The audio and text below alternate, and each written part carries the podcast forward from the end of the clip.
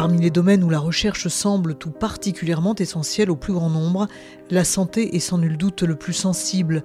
Partout, des laboratoires travaillent à l'amélioration des soins et des conditions des patients.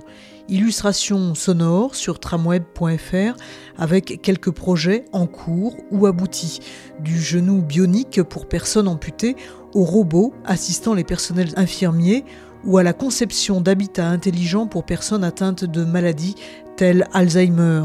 Mais les soins passent aussi par les conditions d'accueil en milieu hospitalier, un domaine sur lequel travaille Benoît Montreuil, enseignant-chercheur à l'Université Laval au Québec. Il travaille à l'optimisation du réseau santé en prenant en compte des intérêts parfois divergents entre patients, soignants et financeurs. Oui, c'est sur la conception et le pilotage de réseaux de santé dans une perspective de réussir à en augmenter la performance, les rendre beaucoup plus performants, sachant qu'on a d'un côté un, besoin important de la population pour des services de meilleure qualité et de l'autre côté le besoin du gouvernement de s'assurer qu'on contrôle les coûts là, qui sont astronomiques euh, liés à la santé et en même temps faire en sorte que l'ensemble des professionnels qui sont impliqués dans le milieu ont une vie professionnelle sereine qui s'accomplisse à travers tout ça. Donc c'est un, triple enjeu euh, très complexe.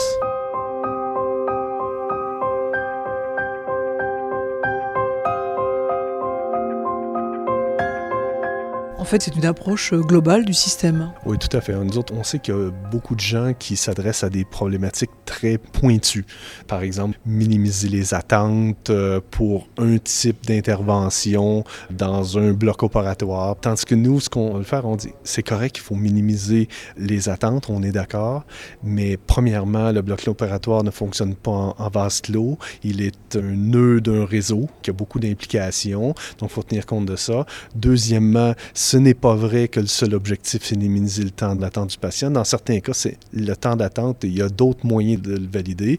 Et d'autre part, il faut s'assurer qu'on fait ça dans des coûts raisonnables, etc. Donc, on va chercher à positionner les problématiques en les comprenant dans leur ensemble plutôt que de juste essayer de résoudre des problèmes. C'est pas parce que un dirigeant nous a dit qu'il fallait, par exemple, lisser la charge qu'en réalité, c'est ce qu'il faut faire.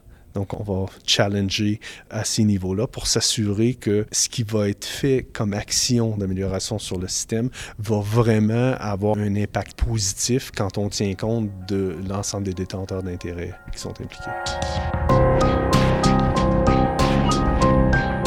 Donc on voit, une approche globale et en même temps un regard à la loupe de euh, tout ce qui constitue finalement le réseau santé. Alors pour ça, un diagnostic évidemment que vous faites et puis des outils que vous créez, que vous mettez à disposition. Quand on travaille avec un réseau de santé, notre premier point, c'est de s'assurer qu'on ne touche pas un réseau de santé quand on ne le comprend pas. Ça, c'est la première règle. OK? Sinon, on va faire des gaffes. Donc, ça ne veut pas dire que si on a été dans le, dans le réseau pendant 10 ans, qu'on le comprend. Ça ne veut pas dire que si on a fait un doctorat en réseau de santé, qu'on comprend ce réseau-là tel quel. Donc, il faut s'assurer de bien le comprendre. Puis pour ça, il faut s'assurer que l'équipe qui va chercher à transformer ou à améliorer va s'appuyer sur un audit, sur un diagnostic euh, qui va être bien monté. On va avoir un mapping rigoureux du réseau qui va faire en sorte qu'on va comprendre la teneur, les aboutissants, on va savoir ce avec quoi on va travailler. Ça, c'est facile à dire. En pratique, c'est très difficile à faire parce qu'il y a de multiples acteurs, parce qu'on n'est pas habitué à faire ça. Donc, les informations sont difficilement disponibles, parce que ce n'est actuellement peu valorisé par la gente euh, qui vont avoir le pouvoir de décision. Donc, euh, dans les priorités de beaucoup de joueurs, ce n'est pas souvent mis en en face. Donc, il faut se battre pour réussir à aller chercher cette rigueur-là. Donc, nous, on développe des méthodologies pour aider à aller chercher cette rigueur-là, puis de la rendre continue de telle sorte qu'au fur et à mesure, le prix à payer pour avoir cet audit-là soit de moins en moins cher parce qu'on le fait de façon régulière.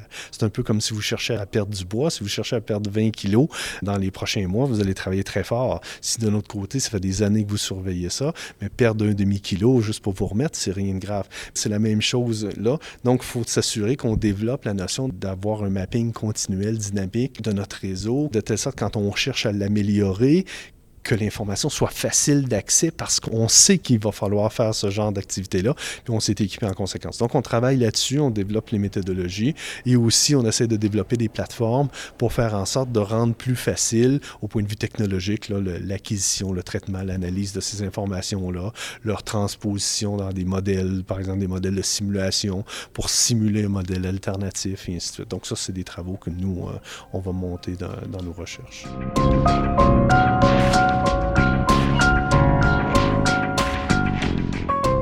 Place un jeu, une forme de jeu de rôle finalement? Oui, dans l'ensemble de nos recherches, euh, on sait que si on travaille ensemble, on devrait être capable de faire mieux. Sauf quand on arrive dans le concret, c'est loin d'être évident. Je parlais avec un médecin, puis ce qu'il disait, un des gros problèmes, c'est que les médecins ne sont pas convaincus que travailler en réseau, ça vaut la peine, parce qu'on a des efforts de plus. Nous, ce qu'on a fait, c'est développer un jeu collectif, donc une simulation expérientielle. On l'a joué avec des groupes allant de 24 personnes jusqu'à 350 personnes, où graduellement, on réussit à montrer aux gens de façon très concrète qu'avec les mêmes ressources, avec la même demande, au niveau des patients avec les mêmes nombres de professionnels. On réussit à augmenter la performance de service par des ordres de grandeur quand on arrête de fonctionner en mode solo et qu'on commence à se donner des règles du jeu qui sont plus collectives, où l'on commence à valoriser le travail d'équipe puis la performance d'équipe.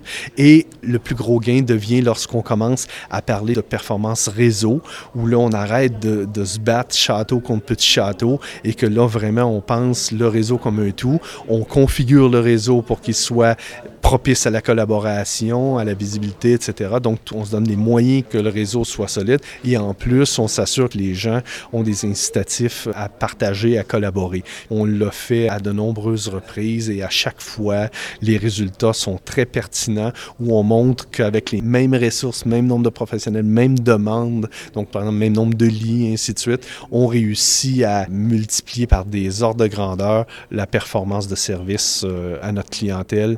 Donc, je répète, avec le même niveau de demande.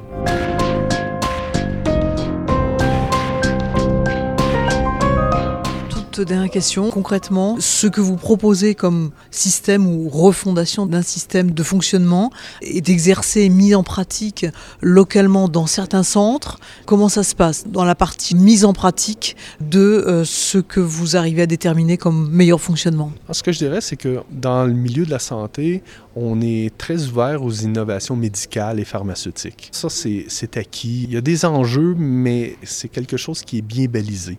Et on, on sait comment faire, on est ouvert à ça où on a beaucoup plus de difficultés, c'est dès qu'on rentre dans des innovations organisationnelles, des innovations de processus, des innovations qui vont toucher notre manière de faire, de livrer le service, de produire nos prestations de service, notre manière d'interagir avec la population, la manière de, de travailler en réseau et ainsi de suite tout ça, on a beaucoup de difficultés à mettre ça en place. C'est beaucoup plus facile de faire des innovations qui vont être très localisées, donc euh, rentrer certains équipements, une petite pièce de logiciel, ça, ça va, OK?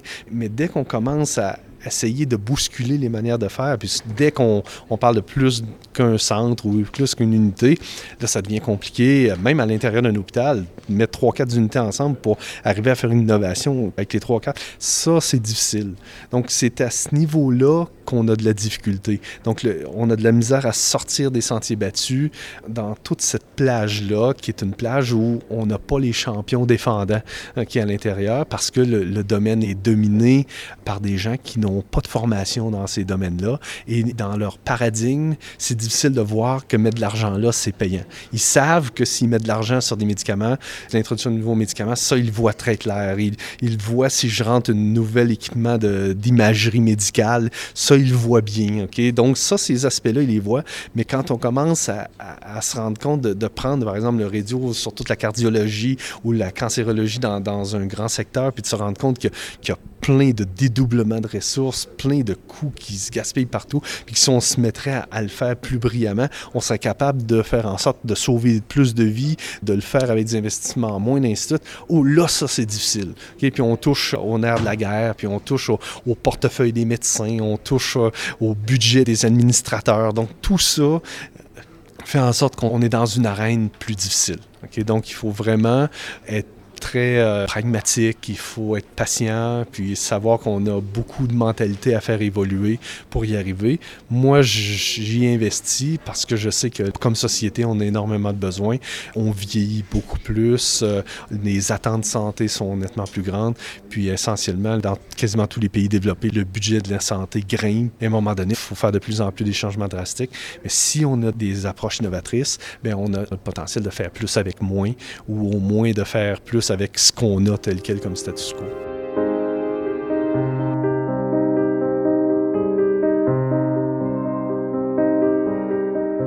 Ingénieur en informatique, Hassan Balbaki travaille lui aussi à l'amélioration des conditions de vie des personnes malades, mais aussi des soignants.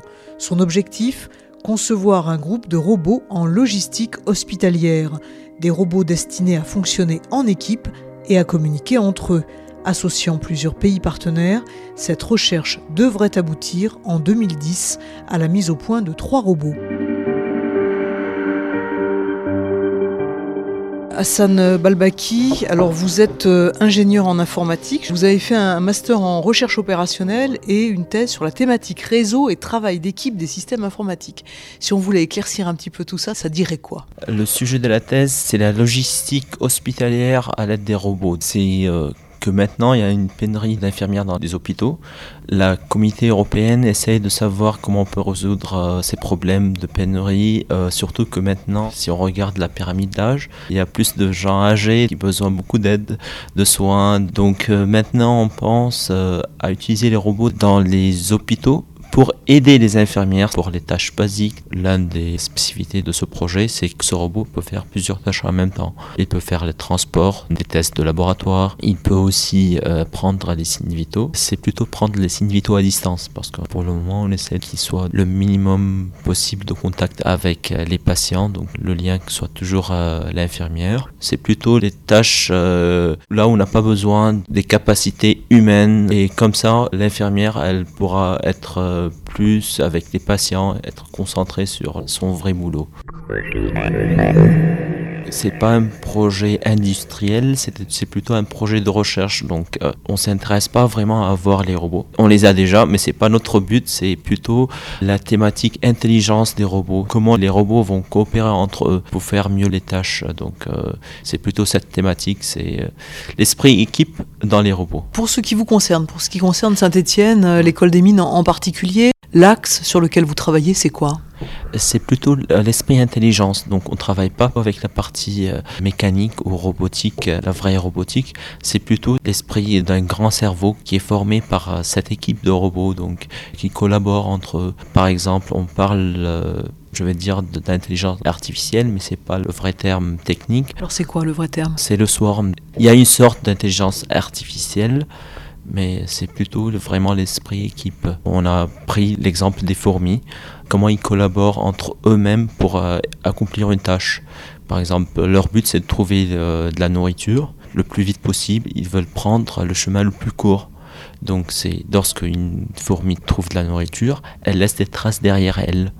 Il y a des fourmis qui vont suivre cette trace et toujours il y a des fourmis qui sont des fourmis rebelles qui vont essayer de trouver un autre chemin plus court. Lorsqu'il arrive à trouver un autre chemin plus court, il laisse d'autres traces. On essaie d'utiliser ce processus à résoudre des problèmes informatiques euh, difficiles. Par exemple, pour des, les robots, on envoie plusieurs robots pour accomplir, par exemple, euh, une mission de nettoyage. Quelqu'un qui trouve quelque chose, il communique avec les autres, ou bien il dit que j'ai nettoyé cette partie, donc les autres vont directement nettoyer la partie qui reste. Donc c'est plutôt cet esprit euh, d'équipe que je parle toujours. Le robot, c'est comme un assistant pour l'infirmière. Ils ne peuvent pas vraiment remplacer l'homme, surtout dans ce domaine, le domaine médical. Pour le moment, le problème, c'est que les gens ont peur des robots. C'est pour cela qu'on essaie de donner, euh, on va dire, ce visage, parce que maintenant il y a beaucoup des projets en Amérique ou bien au Japon qui essayent de donner un visage euh, élastique pour les robots, pour qu'ils sourient, pour qu'ils puissent faire des expressions, parce que tous les gens ont peur des robots. Donc euh, on essaie de, les rendre plus humains, parce qu'on a besoin de ces robots pour aider les gens, et s'ils ont peur, on ne peut pas utiliser ces robots. En 2006, en Europe, les personnes amputées découvrent les premières prothèses dites bioniques. Des entreprises comme Ossure progressent dans la technologie bionique. Il s'agit désormais de pouvoir réagir à l'environnement comme le fait n'importe quel organisme biologique. Entretien à suivre sur tramway.fr avec l'ingénieur mécanicien Christophe Lecomte. Je m'appelle Christophe Lecomte, je suis ingénieur mécanique, je travaille en RD, recherche et développement, pour Ossure euh, en Islande. je travaille euh, principalement sur les prothèses pour personnes amputées et euh, spécialement les pieds. Les premières prothèses qu'on peut voir, c'est depuis la nuit des temps, mais vraiment les, vieilles prothèses dans les années 50-60, où on a eu des exosquelettes, des prothèses en bois, des prothèses de, genoux, des utilisaient bois, métaux. Après, dans les années 80-90, on a eu une nouvelle euh, vague de prothèses en, matériaux composites, en, matériaux d'aluminium euh, aéronautique, ultra léger. Et euh, depuis quelques années, maintenant, depuis 5-6 ans, on voit des, produits qui utilisent toutes les nouvelles technologies, que ce soit électronique, électromécanique, moteur, capteur, que ce soit Bluetooth, ou toutes ces nouvelles technologies. L'idée, c'est donc de se rapprocher au plus près de l'articulation naturelle, l'articulation humaine, mais les données essentielles, les dernières que vous mettez en place, c'est aussi de rapprocher la prothèse du système nerveux. Oui, c'est ça. La première chose, c'est de, faire une symétrie, c'est-à-dire qu'on perd des muscles, on perd des capteurs. Il faut qu'on retrouve ces capteurs et cette locomotion. Pas encore toutes les prothèses ont assez de puissance pour retrouver l'énergie, les muscles perdus. Euh, c'est pour ça qu'on utilise des matériaux comme la fibre de carbone qui restitue la force qu'on pousse, comme 90% de l'énergie est restituée avec la fibre de carbone. On a des moteurs qui peuvent donner un petit ajout pour produire de l'énergie comme les muscles. Pour l'instant, c'est comme un cercle fermé, c'est-à-dire que la prothèse n'est pas en interaction avec le patient, c'est-à-dire qu'elle réfléchit par elle-même, elle capte par elle-même et après va agir des choses que nous, on ne travaille pas comme entreprise, mais que des chercheurs essayent d'avoir euh, les nerfs connectés directement à la prothèse. Il y a quelques prototypes qui sont déjà sur le terrain en test. Ça s'appelle le drop foot, les gens qui ne sont pas amputés mais qui perdent le contrôle de leurs pieds. Ou alors c'est des petites impulsions sur les nerfs qui vont euh, faire la cheville remonter. Ce sont des capteurs qui sont posés sur la peau Oui, c'est posé sur la peau ou ce qu'on utilise c'est des capteurs de pression, capteurs de force. La plupart du temps ils sont, mis sous des semelles, c'est-à-dire que l'utilisateur a une semelle, les capteurs sont dans la semelle et tout ça est connecté à une unité qui communique soit sans fil ou avec fil euh, après au processeur.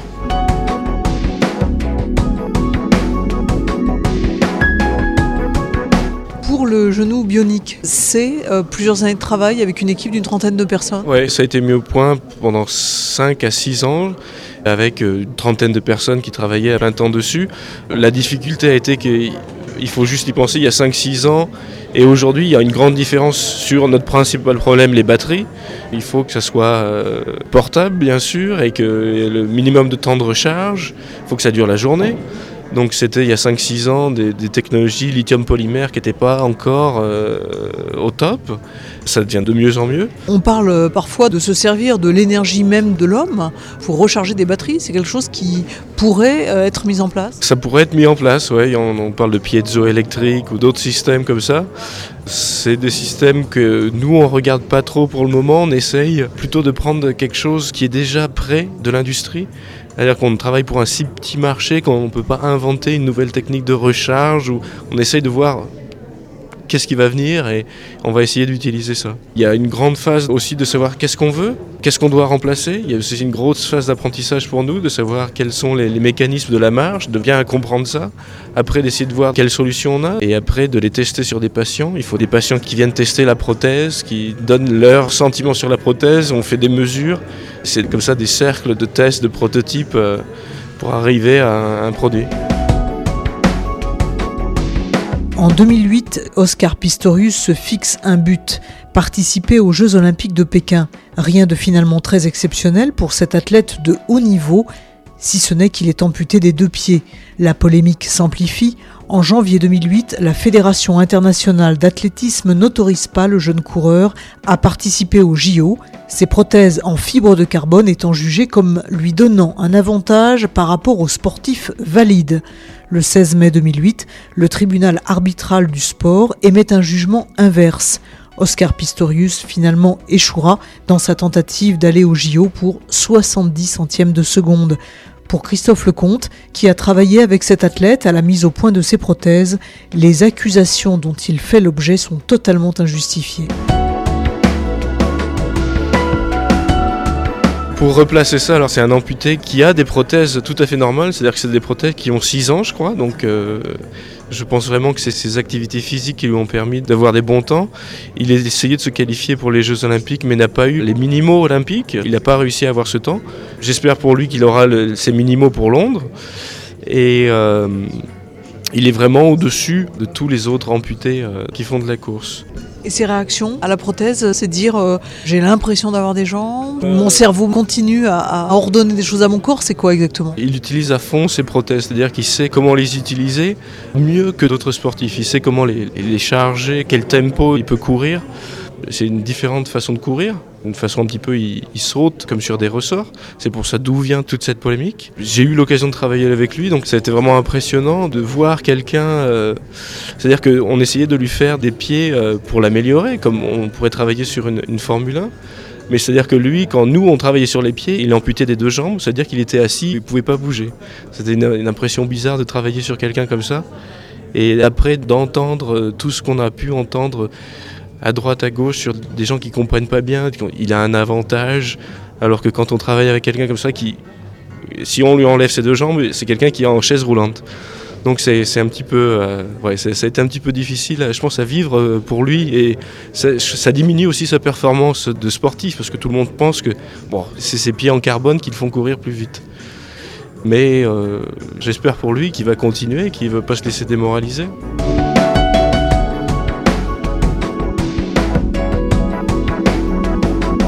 Votre avis, les nouvelles étapes pour s'approcher au mieux de l'articulation humaine et faire que le handicap euh, ne soit pas complètement oublié, mais en tout cas euh, assez euh, grandement surmonté, ça serait quoi? D'abord, c'est d'avoir des prothèses actives, la plupart sont passives, c'est-à-dire de retrouver tout ce qui est muscle, d'avoir une connexion aux nerfs.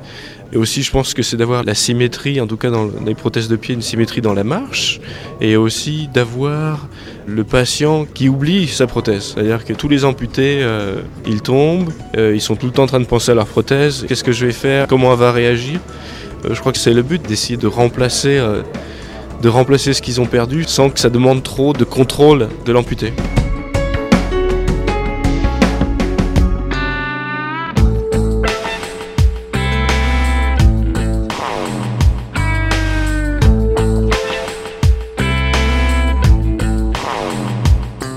Assistance par la mise en place de capteurs pour concevoir un habitat intelligent.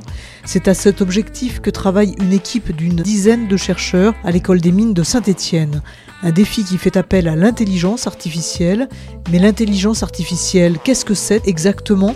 Réponse de Philippe Beaune, enseignant-chercheur en génie industriel et informatique.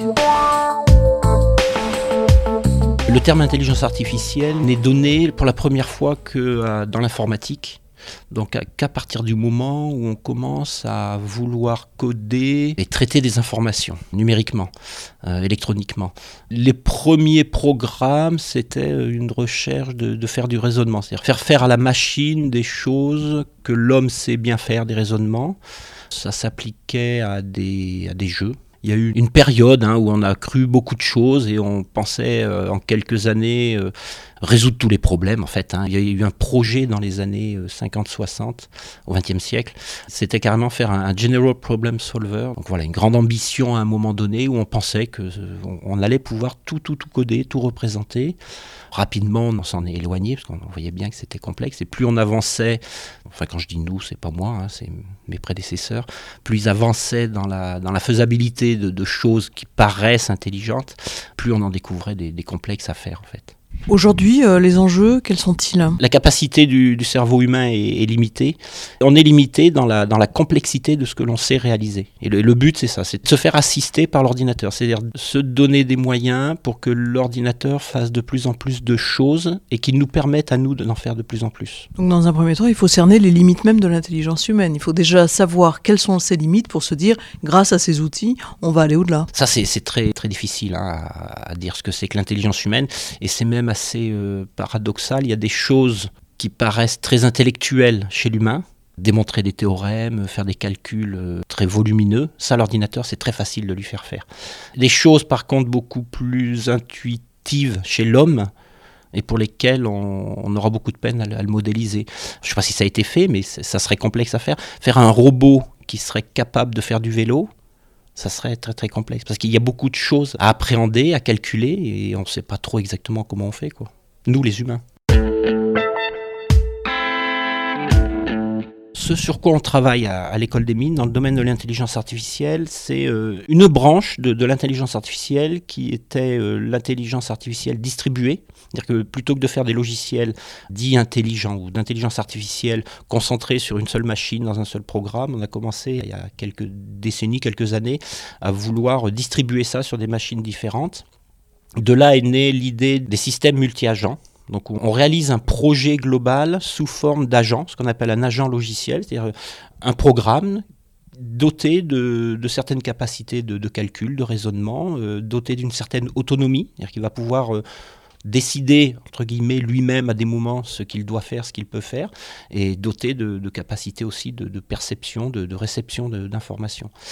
Alors c'est dans ce cadre-là qu'il y a un champ d'application qui est très intéressant, qui est donc tout ce qui est dans le domaine médical, l'assistance, le, maintien à domicile des personnes.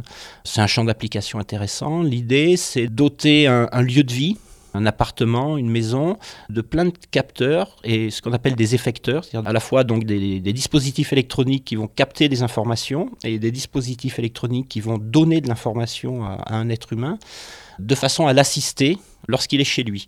Et on s'intéresse, c'est pour ça qu'on est dans le domaine médical, on s'intéresse à des personnes qui, euh, sans ce style d'équipement dans, dans, leur appartement, seraient hospitalisées.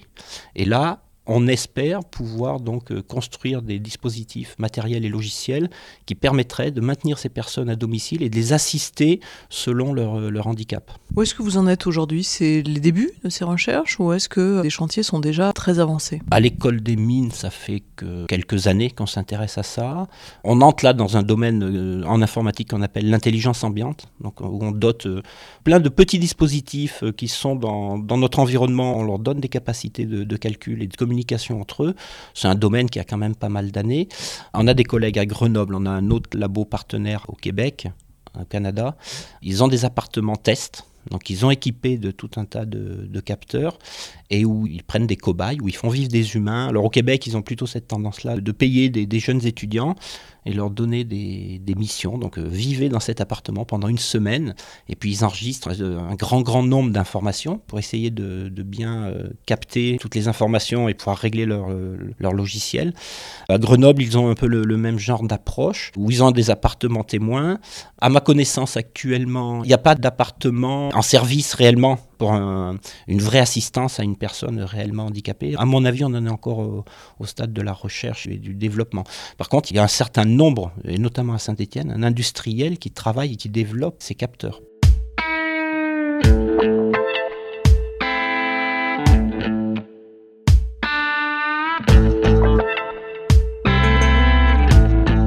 on cherche à faire des dispositifs qui sont non intrusifs. C'est-à-dire qu'il ne faut pas que ça vienne embêter l'humain qui va être dans son milieu de vie, il faut arriver à lui communiquer des informations les plus douces possibles, qui le perturbent le moins possible. Du style, vous oubliez d'éteindre la cafetière, il faut non seulement que le système détecte bien que vous avez oublié de le faire, vous ne l'avez pas fait intentionnellement, il ne faut pas que la machine, par un signal quelconque, vienne vous embêter en vous disant tu as oublié d'éteindre la cafetière alors que vous avez fait exprès de la laisser allumer.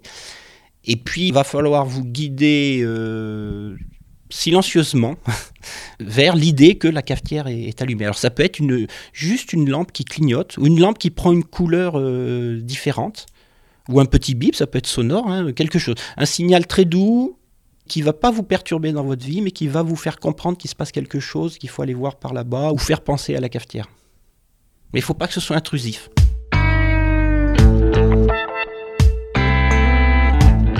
Pour Orange, c'est simple. Hein. ils ont vendu, enfin France Télécom, les PTT quand on était petit, euh, ils ont vendu du tuyau, ils ont vendu du fil. Maintenant, ils, savent, et c'est leur métier actuel et c'est leur futur métier euh, prépondérant, c'est de vendre du service. Donc ils cherchent à développer des services. Alors ça peut être des services sur les, mobiles pour la branche mobile d'Orange, mais ça peut être des services euh, à domicile. Hein. et la, Livebox euh, pour euh, prendre Orange ou la, la Freebox pour d'autres, etc. Ces boîtes-là qui nous donnent accès à Internet à la maison, elles seront dotées de plein d'autres capacités et elles offriront plein d'autres services dans les années à venir. Vous pouvez d'ores et déjà entre une, une, box chez vous euh, et puis un téléphone mobile, euh, avoir une télé-alarme facile à mettre en place. Hein. Mais euh, je pense surtout au domaine médical, où on pourra apporter de l'assistance à... Ça, y ressemble aussi, hein, c'est un peu aussi de la, de la télésurveillance aussi. Hein.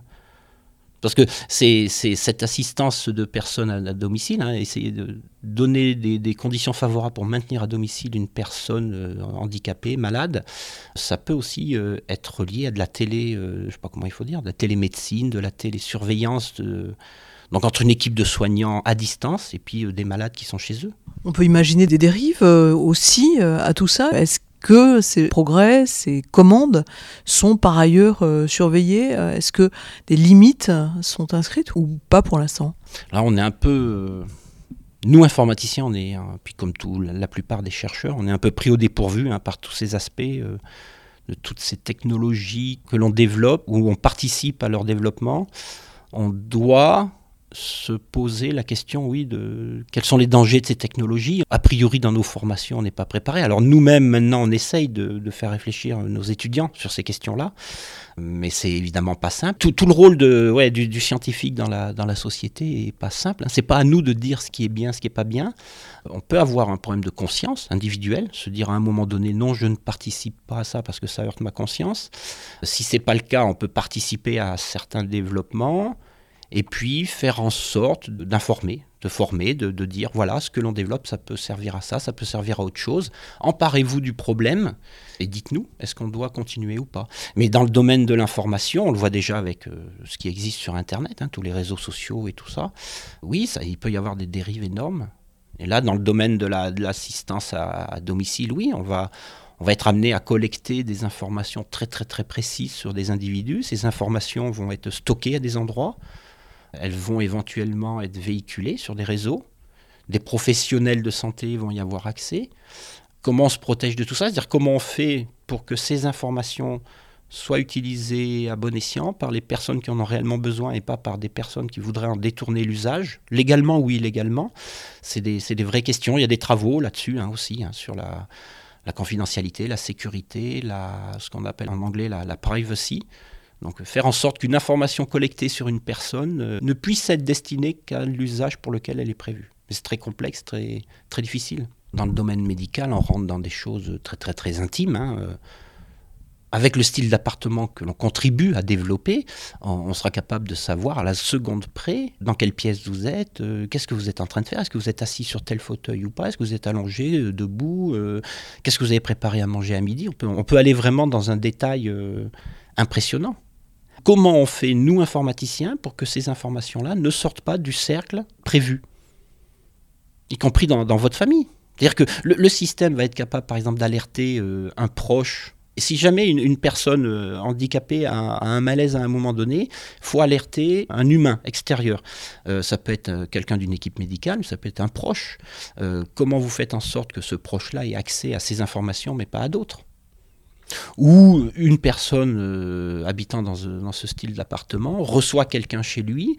Comment on fait pour que les, informations qui sont diffusées par ce que j'appelais tout à l'heure les, effecteurs ne soient pas perçues par cette personne extérieure si l'habitant de l'appartement ne veut pas, pour qu'il garde une certaine euh, intimité Déjà actuellement, vous avez éventuellement telle ou telle maladie, vous n'avez pas envie de le diffuser autour de vous, vous arrivez à maîtriser ce genre de choses.